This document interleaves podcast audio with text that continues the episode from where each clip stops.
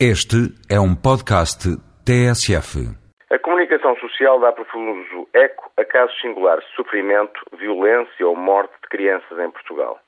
Apesar do chocante das situações particulares, não me vou estender na análise do caso Medi, desaparecida ou morta, nem da Esmeralda, que vive na ânsia de perder aqueles que considera seus pais, nem da menina de dois anos de Monção, morta ao pontapé, relatam os jornais, por ter entornado um biberão prefiro debruçar-me sobre o relatório do Instituto da Segurança Social que dá conta do que espera aos menores acolhidos nas instituições do Estado.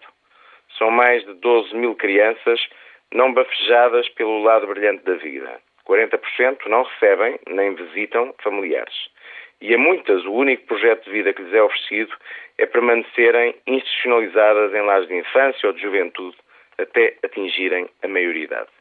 Apesar de a lei da adoção ter sido melhorada em 2003, diminuindo-se o tempo de espera e fazendo prevalecer o interesse da criança, não parece fácil que a maioria das instituições de acolhimento do Estado se agilizem para facilitar este resultado. Cada criança merece uma família que a cuide, que a faça sentir única, que a ame como um filho desejado.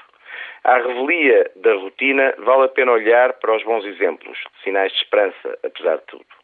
Pego por isso hoje no caso do refúgio Aboim Ascensão, dirigido por Luís Vilas Boas. O tempo médio de permanência de uma criança no refúgio é de 20 meses, menos de metade do das outras instituições. 98% das crianças que entram no refúgio regressam à família ou, pela adoção, ganham uma nova família. Diz ao público segunda-feira Luís Vilas Boas, um homem que a esquerda política já tentou queimar diversas vezes. Para uma criança, ficar aqui no refúgio não é um projeto de vida. Estou convencido que a palavra adoção raramente passa à porta da esmagadora maioria das mais de 400 instituições que funcionam em acolhimento permanente. Em Portugal, prevalece a mentalidade institucionalizante. Vale a pena olhar e replicar o bom exemplo do refúgio Abuim Ascensão.